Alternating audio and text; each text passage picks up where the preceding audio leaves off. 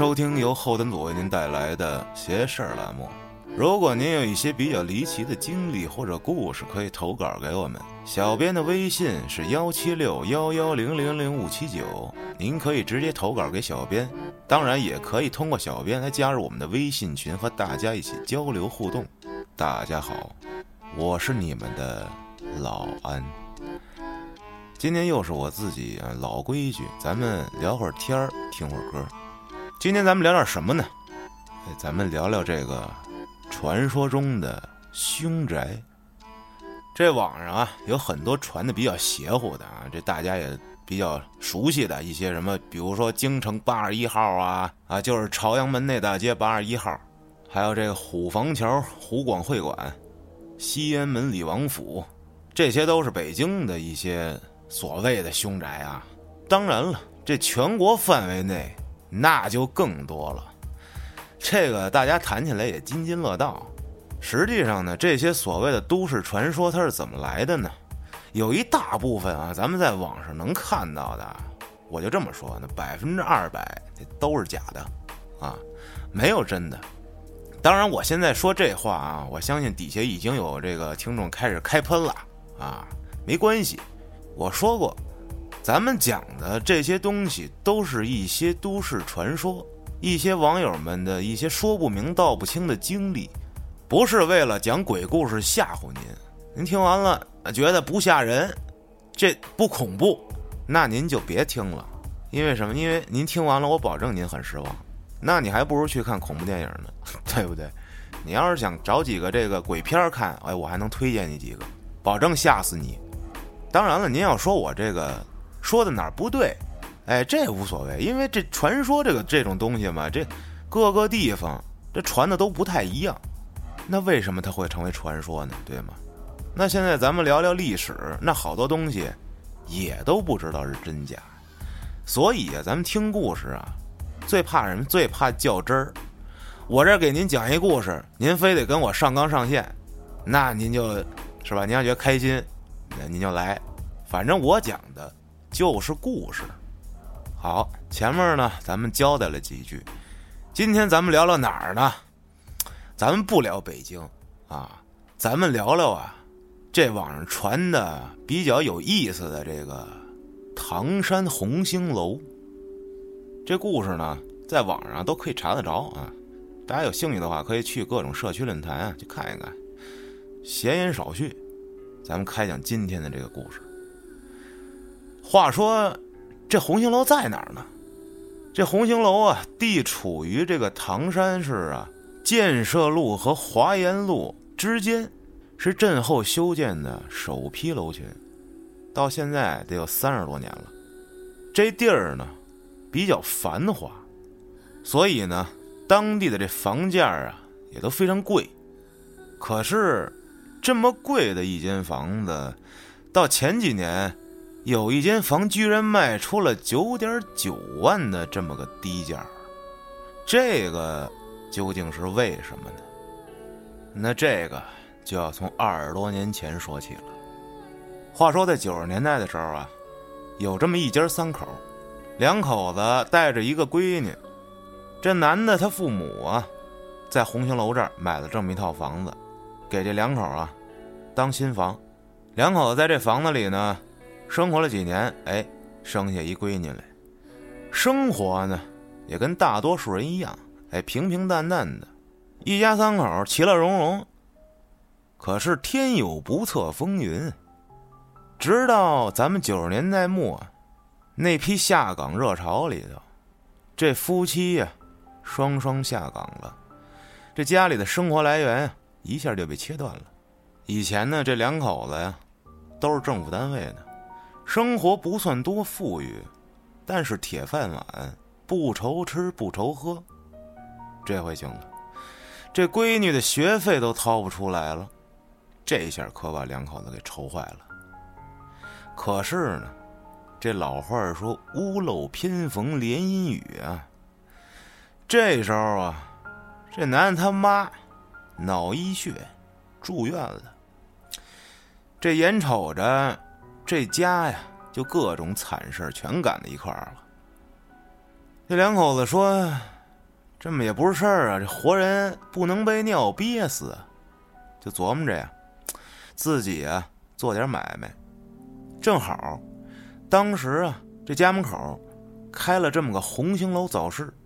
这男的他媳妇儿呢，原来是在服装厂工作的，这厂子黄了，但是他这技术还是在的，就打算呀开个成衣铺，哎，连卖衣服带做衣服，这么一小服装店就这样呢，两个这个不会做买卖的人，哎，为了生活，为了养家糊口，走上了这下海经商的道路。这两口子都非常勤奋，起早贪黑的。这其中的艰苦啊，那是可想而知啊。媳妇儿呢也非常贤惠。这男的他妈呀，做完手术之后啊，生活不能自理，媳妇儿呢就把婆婆呀接过来一块照顾。这白天工作，晚上回来照顾婆婆，还得抚养这孩子，算是够贤惠的了。这一晃啊，三年过去了。三年里呢，哎，这小店儿啊。因为这媳妇儿啊，人好和善，哎，加上这手艺还好，嘿，生意呢也是慢慢的红火了。附近啊有口皆碑，哎，这生活慢慢就有所好转了。可是呢，这不测风云它又来了。这三年后是什么时候了呢？二零零二年。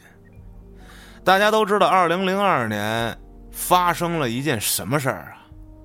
全国也是进入了一段严肃的考验时期。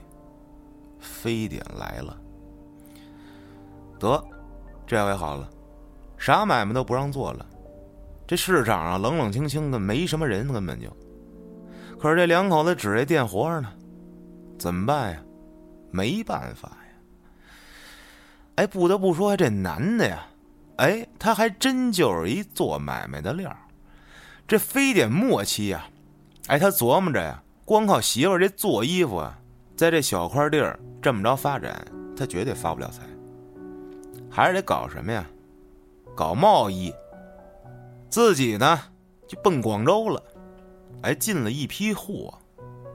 非典过后，这人们呀，一下这种报复性消费，哎，这心里就上来了。也加上这两口子运气好，这男的进的这批衣服呀。短短一月啊，一扫而空。哎呦，这一笔卖的可比这三年的还多呀！这男的呀，哎，找着这个经商的方法了，就开始啊往外跑货源。这女的呢，哎，守着这小店。结果就俩人这么着精心的操持下，这钱呀就越赚越多了。哎，这生活呀又好起来了。正巧，这媳妇以前的工友啊，在这个批发市场啊有这么一摊位，不干了要转让，这两口子就合计着给盘过来，哎，雇人在这儿卖衣服。这时候呢，这俩人不但把欠的钱都还上了，而且这手里头已经存下不少钱了。就这么勤勤恳恳的干着呀，到了零三年末的时候，这家里的就陡然而富了，生活直接奔小康。自从盘下了这摊位啊，短短几年，这生意越做越好。这两口子呀，又开了这么一个服装店。还是那句话，滚雪球，这钱呀就越来越多，生意呢非常红火呀。可是呢，有句老话说叫什么呀？说这男人啊，一有钱就学坏。自从这手里有俩钱儿啊，这男的。在外边包了这么一小三儿，你说你就自己这偷摸的是吧？也没人知道，可是也不知道这小三儿跟这男的呀到底怎么着了，这传什么耳边风了，就非逼着这男的离婚娶自己。这男的也有点鬼迷心窍了，还他真就这么想了。你说这生活刚好，就开始作了，那不就等着出事儿呢吗？这事儿啊，最后让他媳妇儿知道了，他媳妇儿非常难过呀。这男的他小舅子呢，也就是他媳妇的弟弟，也知道这件事了。这当兄弟的能忍吗？直接就找姐夫来了，俩人一下就蹭了，动起手来了。哦呦，这一家子打的跟热窑一样。最后啊，这小三儿啊，让这小舅子给开瓢了。这当姐夫的也够狠的，拿着铁锹，给这小舅子肋骨打折了三根，差点还没把这肺给拍坏了。您说这叫什么事儿？都闹成这样了，这过下去也没什么意思了。按理说啊，离了就算了，别过了。可是呢，这媳妇儿啊，她是一个非常固执的人。说是固执，也不完全对啊。毕竟自己一步一步的跟着这个男的，踏踏实实这么过日子，自己一点毛病没有，怎么就被背叛了呢？还是接受不了。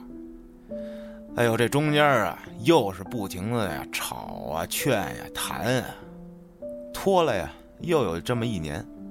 但是这男的呢，就铁了心的，就非得要离，就得离。这女的呀，她就死活不同意。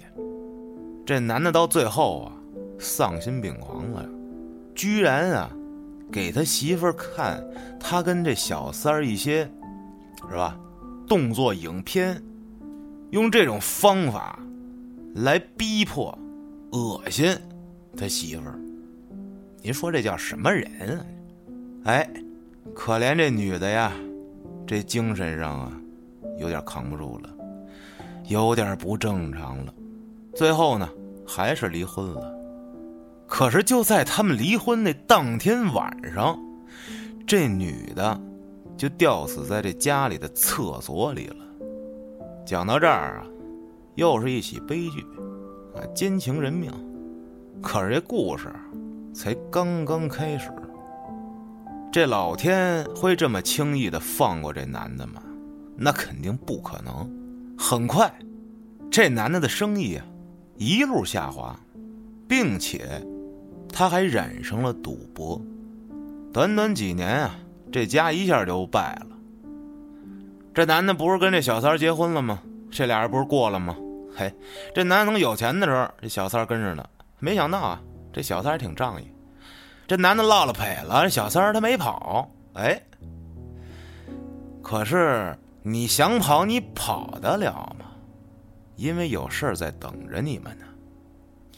这时候啊，这男的一下这人就变了，从没钱到有钱，再从有钱到没钱，这人的劣根性就容易展露出来。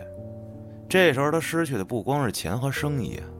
更重要，他失去了他的完整的家庭，这人就开始变得暴躁，酗酒，喝完酒就打人，哎，渐渐的开始后悔为什么那么对自己这个妻子，害得自己妻子自杀。这小三儿也受不了啊，常年的这家暴，终于有一天忍受不了了，上吊自杀了。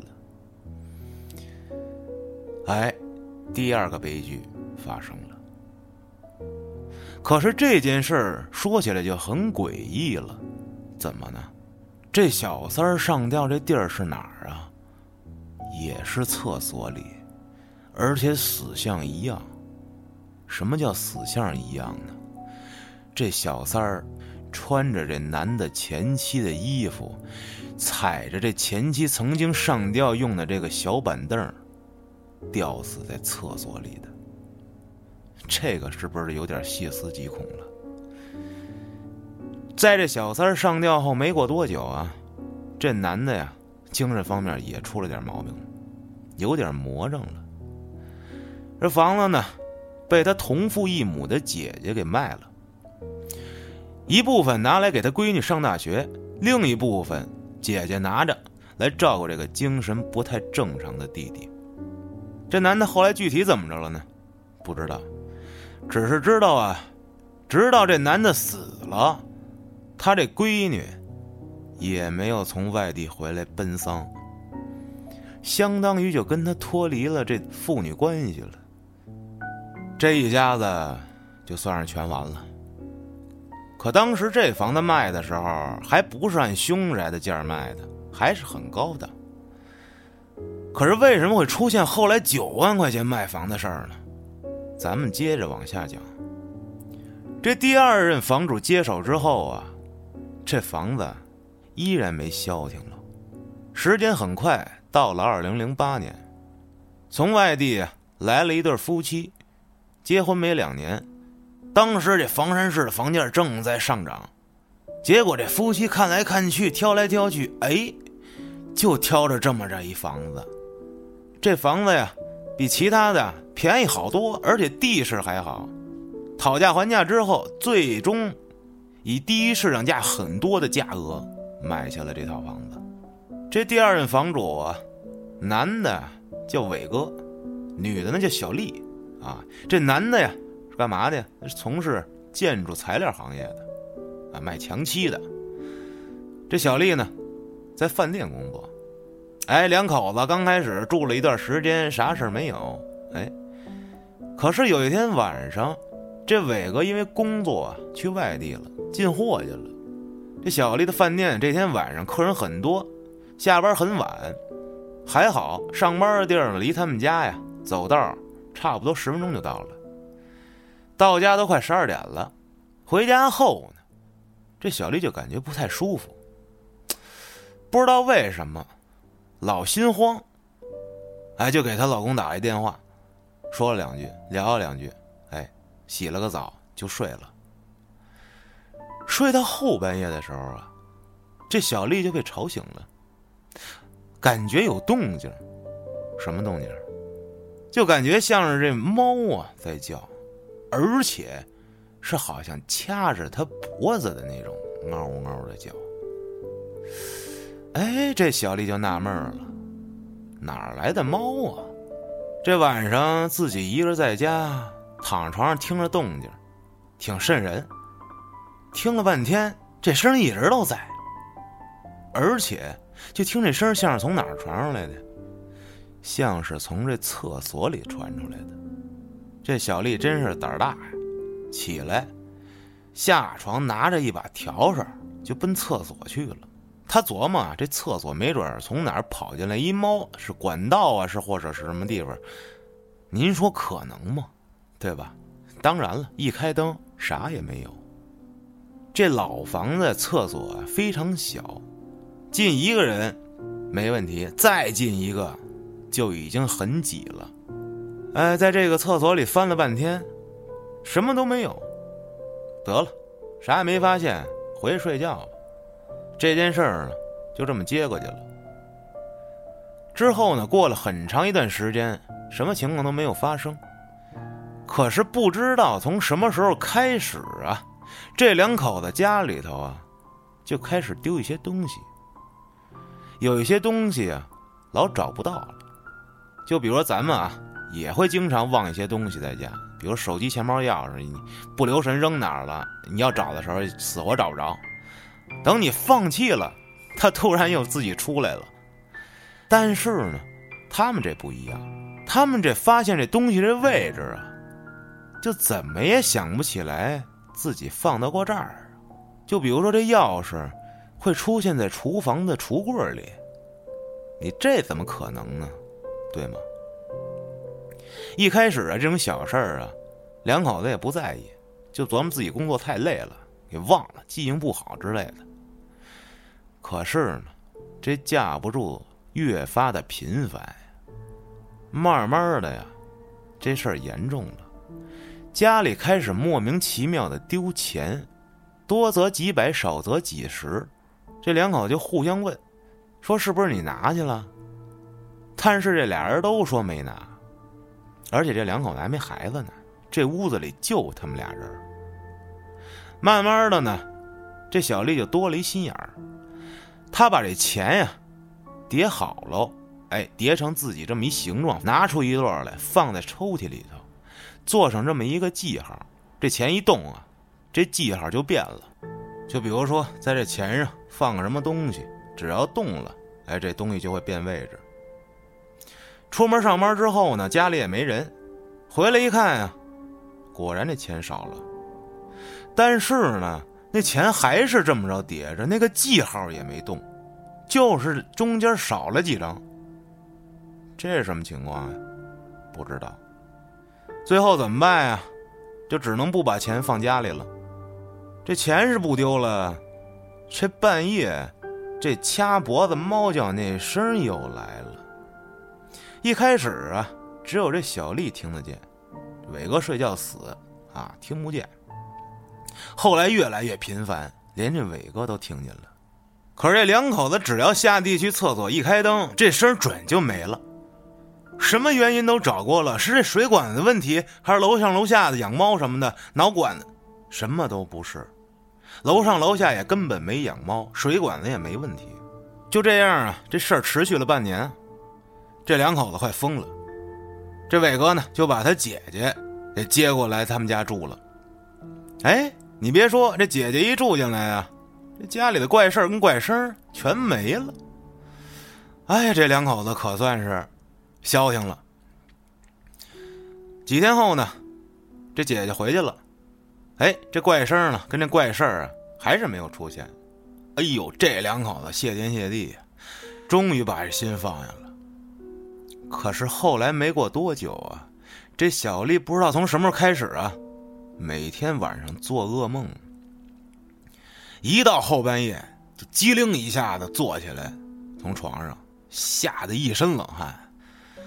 哎呦，这精神就开始萎靡了，晚上睡不好，白天也没精神工作，得出现了几次重大的失误，这饭店呀把这小丽给辞退了。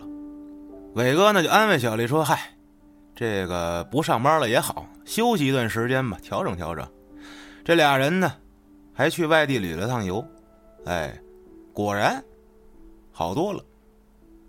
可是这一回到家呀，这噩梦又开始了。哎呦，这个持续不断的噩梦啊，对这个小丽的精神造成了严重的打击，整个人就变得神神叨叨的了。伟哥呢，只好把媳妇儿送去医院治疗一段时间。可是呢，这媳妇儿死活也不肯回来再住了，卖又舍不得卖，只能把这房给租了。当时呢，是一零年。这唐山的房价啊，也还很高，啊，租房也不低。就他们那个地理位置，紧邻着这哪儿？唐山大学、电大师范啊，也非常近。哎，所以说他们那房子非常好租。没几天就租给了一个女学生，还有她一起住的这个男朋友了，两个大学生。这俩学生呢，一开始住进来也是啥事儿没有，可慢慢的，这怪事儿又来了。当时这小两口租的这房子是多少钱呀？七百五一个月。可是当时这一片的房价租一个月怎么也得一千五，等于是少了一半这俩小年轻呢也挺高兴，哎，搬进来了。可是他们没想到啊，有一天晚上，这哥们上厕所的时候，迷迷糊糊的去厕所里，借着这床头灯啊。就发现这黑漆漆的厕所里好像有人，黑咕隆咚也看不清楚，就跟什么，跟掉在那儿一样。当时一下就给吓懵了，把厕所灯一开，原来啊，是一件雨衣挂在这门上呢。虚惊一场，这男的呢，上完厕所睡觉去了。早上起上学之前，跟他媳妇儿说：“说你啊，把那厕所上门上挂的那雨衣拿走啊。”昨天晚上我这上厕所吓一跳，哎，他媳妇答应一声，哎，他上学去了。晚上回到家，他也没注意这厕所这门，可能是因为太累了啊，草草吃了个饭，躺沙发上就睡着了。可是这睡着睡着，到半夜的时候，闹肚子了，还要去厕所，结果他又看见这雨衣了。但是这次啊，就不光是一个雨衣了。他看见有人穿着这个雨衣，在厕所里吊着。哎呦妈呀，吓死了！一开灯一看，就是那雨衣挂在那厕所上。嘿，他就想啊，他早上让他媳妇把这雨衣拿走了，怎么又给挂上了呀？想吓死我呀！哎，他就问他媳妇儿：“哎，说我让你把雨衣拿走，你怎么没拿呢？”他媳妇儿说。我没看见厕所有雨衣啊！哎呦，这男的说不可能啊！我昨天晚上看见了，你要忘了，你就说忘了，对不对？你你别蒙我呀！这时候他自己也慌了，结果一去厕所，俩人一看，根本就没有雨衣，他就以为啊，他媳妇跟他开玩笑啊，吓唬他呢，也就没当回事儿。一下过去仨月，他也没再看见过这雨衣了，以为就是他媳妇当时跟他开玩笑呢。可是到了这第四个月的时候，出事儿了。他媳妇半夜闹肚子去厕所，这男的呢也醒了，问了一句干嘛去啊？说上厕所啊，就接着睡了。可是早上的时候他醒过来一摸手边，没摸着他媳妇儿。他又琢磨，哎呦，这媳妇儿是不是跑肚跑一宿啊？就叫他媳妇儿，儿媳妇儿媳妇儿干嘛呢？在哪儿呢？没人答应。他一想，干了，肯定是。